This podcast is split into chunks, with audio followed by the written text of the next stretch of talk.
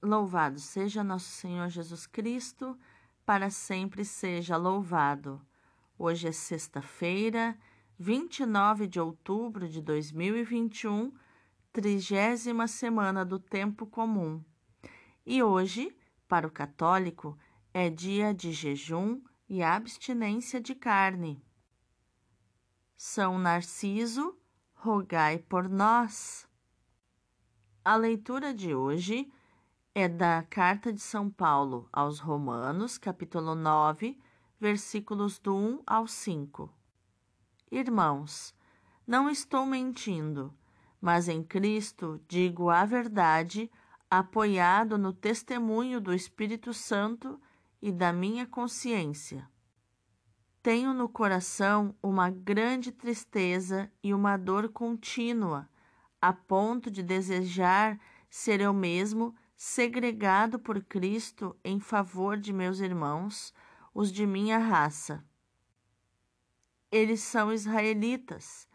A eles pertencem a filiação adotiva, a glória, as alianças, as leis, o culto, as promessas e também os, os patriarcas. Deles é que descende, quanto à sua humanidade, Cristo, o qual está acima de todos, seja bendito para sempre. Amém. Palavra do Senhor, graças a Deus. O salmo responsorial de hoje é o Salmo 147. Glorifica o Senhor, Jerusalém. Glorifica o Senhor, Jerusalém Ó Sião, canta louvores ao teu Deus, pois reforçou com segurança as tuas portas e os teus filhos em teu seio abençoou. A paz em teus limites garantiu e te dá como alimento a flor do trigo. Ele envia suas ordens para a terra e a palavra que lhe diz corre veloz anuncia a Jacó sua palavra, seus preceitos, suas leis a Israel. Nenhum, nenhum povo recebeu tanto carinho, a nenhum outro revelou os seus preceitos. Glorifica o Senhor, Jerusalém. O evangelho de hoje é Lucas capítulo 14, versículos do 1 ao 6. Aconteceu que num dia de sábado, Jesus foi comer na casa de um dos chefes dos fariseus e eles o observavam. Diante de Jesus havia um hidrópico. Tomando a palavra, Jesus falou aos mestres da lei e aos fariseus: A lei permite curar em dia de sábado ou não? Mas eles ficaram em silêncio. Então Jesus tomou o homem pela mão, curou-o e despediu-o. Depois lhes disse: Se algum de vós tem um filho ou um boi que caiu num poço, não o tira logo, mesmo em dia de sábado? E eles não foram capazes de responder a isso. Palavra da salvação, glória a vós, Senhor. Então, o que os textos de hoje têm a nos ensinar sobre atitude, comportamento e inteligência emocional? A leitura de hoje nos mostra que Paulo começa a sua carta com um desabafo. Tenho uma grande tristeza e uma dor contínua no meu coração, como diz o versículo 2.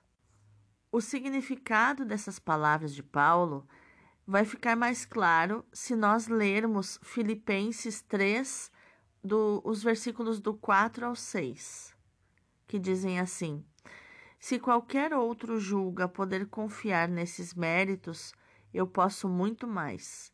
Circuncidado ao oitavo dia, sou da raça de Israel, da tribo de Benjamim, um hebreu descendente de hebreus no que toca à lei, fui fariseu.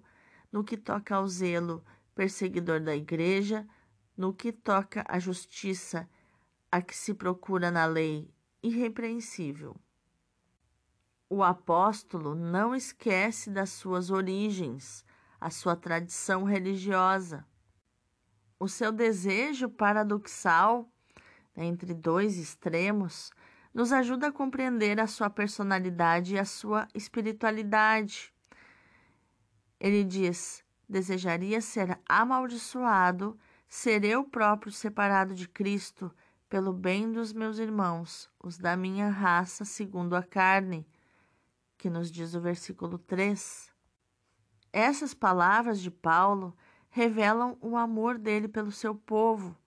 Por causa dele, desejaria ser completamente destruído, ser anátema, que significa maldito. Tudo por causa do povo. O líder, ele tem um amor muito especial pelos seus liderados. O nosso texto termina com o máximo elogio que se pode fazer do povo hebreu. É deles que descende Cristo, segundo a carne.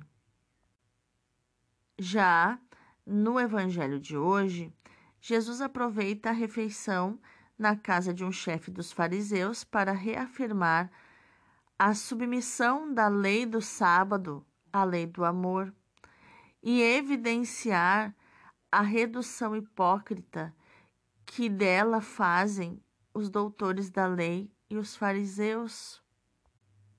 É mais uma vez Jesus que, como no caso da cura da mulher encurvada, ele toma a iniciativa.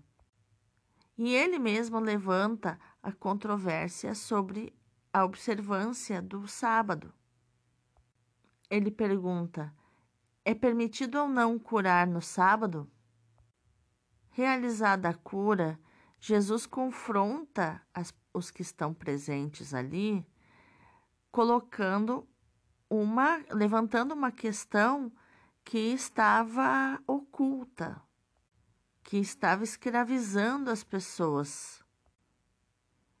Então, o silêncio com que eles reagem às perguntas de Jesus torna clara a incapacidade de é, solucionar os argumentos do nosso Mestre Jesus e as insuficientes razões com que eles defendem a sua interpretação da lei. Vamos orar?